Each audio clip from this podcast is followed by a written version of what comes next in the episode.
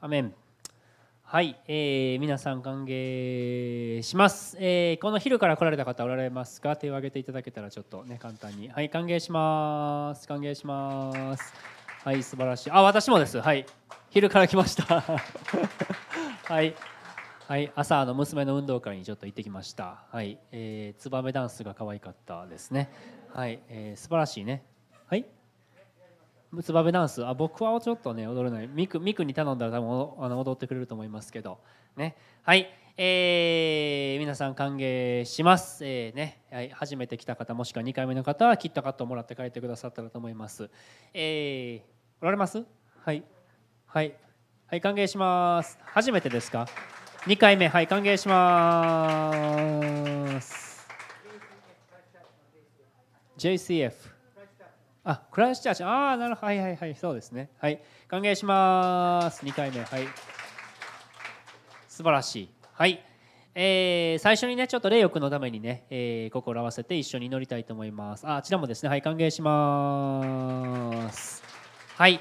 えー、今までね病院にいると思いますけれども主が続けて癒しの御業を行ってくださるように私たちね心合わせて祈りたいと思います。お祈りしましょう。イエス様今私たち心合わせて霊欲のために祈りますしをどうぞ彼にあ今どうぞ触れてくださってその脳の中の異常がイエス・キリストの名によって完全に癒されますように血管が主元通りに戻りますようにイエス様どうぞあなたが覚えてくださいますように主よお願いいたします。健やかになって主よどうぞあすぐにも戻ってくることがどうかできますようにイエス様どうぞあなたがどうか覚えてくださいますように検査も主よ正しい診断がなされますように主よお願いいたします。お願いいたします。イエス・キリストの名によって癒しを宣言してお祈りします。アメン。アメン。またこれからの御言葉の時もあなたが導いてください。私たちの心を開いてくださってどうぞ主よ私たちにあなたの言葉をお与えくださいますように主よお願いいたします。愛するイエス・キリストの名によってお祈りします。アメン。アメン。はい。えー、ファミリーキャンプ、ね、もう2週間前になるとですねもう夢のようなね、えー、いつやいつやったんやろとかねあのそんな感じになったりしてる人もいるかもしれませんし、えー、まあね鮮明に覚えておられる方もねいると思いますけれども、えー、まあファミリーキャンプの中で私このナーマンのねナーマン将軍の話をしたんですよね。でナーマンが、ね、ヨルダン川に行って、ね、7回ねあの身を清めなさいと言われてですねそんなことって怒って帰るんですよね。そんな簡単なこと誰でもできるじゃないかってね。でしもべに止められてですねそんな簡単なことをねもっと難しいこと言ったらやったんじゃないんですかってこんな簡単なことだからやったらいいじゃないですかって言われてですね彼は悔い改めて偉いですね彼ね。しもべの言うことを聞いたんですね。悔い改めてヨルダン川に7回身を浸したわけです。すると彼のサラートは癒された彼は清められたとね癒されましたっていうふうに書かれてました。ね。で、まあ、彼アラム人ってね違法人ですよね。で彼その後どうなったかちょっと知りたいと思いませんか？ナーマンのそのありがとうございます。はいって言っていただいてるやつ別にっていう。言われたらどうしようかな。もうじゃあじゃあこれで終わりますとか言って。ちょっと知りたい。その後のストーリーも結構ねあの面白いストーリーがあるんですよ、ね。えー、彼はですねそのまんまアラムの国に帰っていったっていうわけじゃなくてちょっと出してもらっていいですか？列王記の第2の5章の15節こう書いてるんです。ねちょっと読んでみましょうか。はい。ナーマンはその一行の者すべてを連れて神の人のところに引き返してきて彼の前に立っていった。私は今イスラエルのほか全世界のどこにも神はおられないことを知りました。どうか今あなたのしもべからの贈り物を受け取ってください。彼は主からの癒し恵みを受け取った後帰ってきたんですね。戻ってきて主を礼拝するものとなったわけですね。ありがとうございました。じゃあまた。さよなら。じゃなくてですねちゃんと戻ってきて主を礼拝するもの神様のことを礼拝するものになったんですね。先週もね僕土曜日のメッセージまた北節の話でもしたんですけど私たち主から恵みを受け取ったらありがとうございました。じゃあまた。会う日まで。ではなくてですね戻ってきて神様のところ戻ってきて神様と良い関係を築く親しい関係を築くようになっていくものになりたいと思うんですよね。ファミリーキャンプでたくさんの恵み受け取ったと思います。また私たちの人生を振り返ったらたくさん主からよくしていただいたことってあるんですよね。主がこの時に私にこう語ってくださった。はっきりこのように導いてくださった。こういうところ罪の束縛から解放されました。自由になりましたっていうところ真理を知ることができましたでたくさんあると思います。ありがとうございました。じゃあまた。ではなくてですね主のところに戻ってきてこのナーマンのように引き返してきて主を礼拝するものになりたいと私たちは願いますよね。願うんです。それからナーマンですね。もう一言言うんですよ。これもまたええ言葉なんですよね。次です。第二列王記の5章17節まで飛びますけれども。はい1718ですね。はいここですね。ちょっと読みましょうか。はい。そこでナーマンは言った。これエリシャに向かって言ってるんですよ。それならどうか2頭のラバに乗せるだけの土をしもべに与えてください。しもべはこれからはもう主以外の他の神々に全焼の捧げ物や生贄を捧げません。どうか主が次のことについてしもべをお許しくださいますように。私の主君が臨門の神殿に入ってそこでひれ伏すために私の手を頼みにします。それでもそれで私も臨門の神殿でひれ伏します。私が臨門の神殿でひれ伏す時どうか主がこのことについてしもべをお許しくださいますように。で、まあ、この言葉すごいと思いませんか？彼あのアラム人でですね全く異教の国から来てる人ですね。彼の国に帰ったら主のことを礼拝してる人はいないわけですね。彼の主君ね今よりもものすごい封建的な国ですよね。主君の言うことは絶対でその主君は臨門、ね、の神殿でその神を拝んでるわけですね。でそこに行くとすごいプレッシャーですよね。ね。ものすごいプレッシャーだと思います。大変なものだったので真の神様に対する信仰を保つためにはね主に対する信仰を保つためには割と彼はしんどい状況にいたと思うんですよ。王様のことも臨門のことを信じ王様も臨門のことを信じてる。でも彼はどうしたの？このナーマンはどうしたのかっていうと自分の置かれてる状況の中で精一杯主を礼拝しようとしたんですよね。この自分の置かれてる環境戻っていく国っていうのは主のことを信じてません。でも私は主のことを礼拝したいんですと。主だけに使いたいんです。でもこんなこともあります。あんなこともありますっていうふうに彼は言ったんです。それでもいいでしょうかってエリシャに言うんですね。エリシャは安心していきなさいって言うんですよ。私たちもそれぞれいろんな状況から来てると思うんですね。またストリーミングを見てる人もおられます。もちろん一緒に集まってきて主を礼拝することができたらベストですよね。素晴らしいですよね。一緒に神様のことを礼拝すると励まされます。素晴らしいんです。でも実際に毎週来れない人っていうのもいますよね。いろんな事情から来れない人もいます。ストリーミングで心から礼拝を捧げてる人もいますよね。エリシャは私たちがその状況の中でベストを捧げていく時一番良いものを捧げていこうとする時にエリシャがナーマンに言ったように安心していきなさいと言ってくださるんですよね。その状況のことを神様は考慮してくださるって。ここでもしエリシャが「あかん! 」あかんほんなもんって。言ってたらどうですかね。ねすごい四角四面な考え方だと思うんです。でも教会ってそうなりやすいところもあるんです。でも私たちそれぞれの置かれている状況の中でベストを主に捧げていく時その時に主は安心して行きなさいとそのように語ってくださるんですよね。私たちも置かれている状況の中で一番良い方法で主を礼拝するものになっていきたいと思うんですよね。自由にここに来て礼拝できるならば交わることができるならばそうしたいと思います。それが許されない時もあります。そういう時はその中でのベストを私たちは求めていきたいと思うんですね。ナーマンはナーマンはこの中での一番ベストな方法を求めていったわけですね。そしてこのナーマンからのね、まあ、ナーマンはこのエリシャに贈り物を渡そうとしたんですねさっきね。もう癒されました。ありがとうございます。この2番目の人をちょっと見たいと思いますね。エリシャです。ナーマンから贈り物をもらった贈り物をもらおうとしたエリシャはどのように反応したか。あ今日はちょっと3人の人見るんですよ。ナーマンエリシャゲハジっていう人が登場します。エリシャはどう応答したかということですね。ちょっと見たいと思います。5章16節です。見て見て見てください。一緒に見ましょう。はい。神の人は言った。私が仕えている主は生きておられます。私は決して受け取りません。ナーマンは受け取らそうとしてしきりに進めたが神の人は断ったとあります。ナーマンからの贈り物をこのエリシャっていう人ね神の人預言者は受け取らなかったんです。エリシャはこのことをもってナーマンに何を伝えたかったんでしょうか？エリシャがナーマンに伝えたかったのはこの癒しをしたのは私じゃないんだということですよね。私じゃなくて神様なんですということを伝えたかったんですよね。主は生きておられる。私が使えておられる主は生きておられます。私じゃありません。すごいですね。エリシャの心っていうのは、まあ、神様に完全に向いていたんですよね。全てを捨てて従いますなんてさっき歌いましたけれどもなかなかすごいことですよねそのことって。彼の心の動機の中には心から神様に栄光をお返ししたい。エリシャの心の中にもすごく純粋なものを見ることができますよね。エリシャの心は完全に主とつながっていた。そのように思うんですね。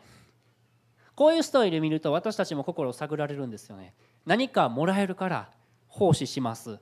そのような動機はエリシャの心の中には何もなかったんですよね。これっぽっちもなかったと思います。私たちも同じように純粋に主を向いて主に捧げる心を持つことができたら素晴らしいですよね。全ては主がやってくださったことです。全ては主がしてくださったことです。私が偉かったから私が祈ったから私がこれをしたからこの人が癒されましたこの人が救われました。そうじゃないですよね。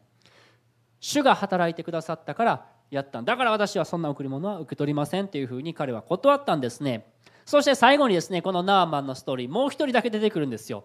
ナーマンエリシャと出てきました。もう一人ゲハジっていう人が出てきます。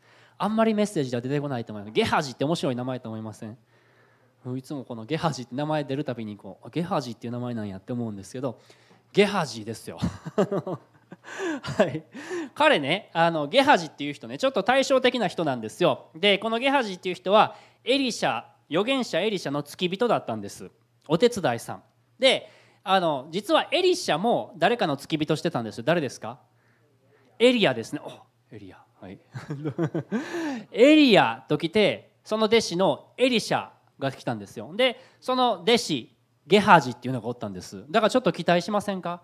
エリアすごい預言者ですよ、ね、そしてその次に立ったのがエリシャっていうすごい預言者ですよ。でそしてゲハジっていうのが出てくるんですけど、まあ、ちょっと期待されてたんじゃないかなと僕思うんですね。でゲハジって、まあ、あのナーマンと比べたらすごくいい環境で育ってる人ですよね。ナーマンはアラムの将軍ですよね。全然主のことを知らない国で育ってるんですよね。ゲハジはエリシャの付き人ですからずっとエリシャがすごいことするの見てたんでしょ？エリシャのエリシャが奇跡を起こすのもずっと見てたと思うんですね。エリシャが油を増やす姿も見たと思います。うわーすげえって絶対思ったと思います。エリシャが子供を生き返らせる姿も見たと思います。そんなん見てね育って。周りも主のことを礼拝してる人たちの中で育って。素晴らしい環境で彼は育ったわけですよね。で今回ナーマンの奇跡を見てこのゲハジはどう応答したでしょうか？エリシャが贈り物断ったんですよ。私は受け取りません。いりません。って言って断ったんです。そしてそれを見たゲハジはどう応答したかって5章20節にこうあるんですよ。読んでみましょう。すごい面白いですよ。はい。その時神の人エリシャに仕える若者ゲハジはこう言った。何としたことか。私の主人はあのアラム人ナーマンが持ってきたものを受け取ろうとはしなかった。主は生きておられる。私は彼の後を追いかけて絶対何かをもらってこようって。面白いでしょこれ。主は生きておられるってあのエリシャも主は生きておられる。私は絶対もらえません。ゲハジは主は生きておられる。絶対もらってこようって言うんですよね。まあここまで言ったらなかなかすごいなっていうふうに思うんですけど主は生きておられるって言ってるんですけど心の中にゲハジにとっては主よりも大事なものがあったんですよね。彼にとって主よりもお金の方が大事ですっていうこと。だったんですよね。彼は形ではエリシャに使えてました。主に使えてました。でも心の中にはそれよりももっと大事なものっていうのがあったんですよね。この後彼はですね一生懸命ナーマンを追いかけていくんですよ。ナーマンに追いついて言うんですね。すいません主人が。私の主人エリシャがあなたにことづて言ったんですよ。どんなことですかって言ったらちょうど今若い預言者2人がやってきてこの若い2人にあの銀1タラント。34キロ。晴れ着2着あげてもらえませんか？って私の主人エリシャが言うてるんですって嘘つくんです でナーマンが「はいはいどうぞもう思い切って2タラントもらってください」とか言ってですねあのあげるわけですね。まあかなり緻密にずるいことするんですよねこのゲハジは。で戻っていってですねで家に帰るわけですよね。ほんなら エリシャがちゃんと おるんですよねそこに。でエリシャが言うんですよゲハジに「ゲハジどこに行っていったんだ」ってね。ゲハジね「うどこも行ってないですよ」って。答えるんです。どこにも行ってないですよってね。言うんですね。でエリシャはちゃんとどこに行ってたのかっていうことを知っててですねナーマンのね雷病があなたにずっとつくんだよっていうようなことをね言うんですけどまあ彼の心の中にあったものが、まあ、表面化してきたようなものだと思うんですけど彼のこの行動を見たら分かるんですよね。彼の心の中に不純なものがあったっていうことですね。エリシャに従っていながらエリシャのお手伝いをしながら心では全く従っていなかったということ。なんですよね。私たちもまあこんなあからさまじゃないとしてもね。私たちの心の中に何か混じったものがないか。私たちの心の動機ってなかなか気づきにくいものがあります。最初は不純なものってまああっても全然わからない時もあると思います。何が私たちに気づかせてくださるんでしょうか。私たちの心に何があるのか。精霊が教えてくださるんですよね。私たちが主の前に出て主を求めていく時このワンシングの時毎週私たちここに集まって主を礼拝します。主を求めていきます。精霊に満たされるように祈ります。その時に自分の心に一体何があるのかっていうことを神様が教えてくださいます。神様が教えてくださらなかったら私たち分かんないんですよね。自分の心に一体何があるのかって。だから毎週私たちここに集まってきて主の前に出て主よ私をあなたにお捧げします。あなたにあなたを礼拝します。私の持っているものはあなたのものです。というふうに捧げていく時に主が私たちの心を照らしてくださるんですよね。あなたの心にこれがあるよね。これを私に渡しなさいっていうふうに語ってくださるわけですね。少しずつ私たちは清められていくんですよね。そのように私たちなりたいと思うんですね。純粋に主を礼拝するものに少しずつ私たち変えられていきたいと思います。ナーマンは主と出会って自分のいる状況の中でベストを尽くして主を礼拝するものに変えられました。エリシャも主を心から礼拝するものでした。ゲハジは残念ながら自分の心の中にあるものを取り扱ってなかったんですよね。私たちは主の前に出て心の中がさらに清められて主よあなたに最も良いものをお捧げすることができたらと思いますとそのように告白するものになりたいと思います。ですよね。じゃあ一緒に礼拝しましょう。よかったら立ち上がって一緒に賛美していきたいと思います。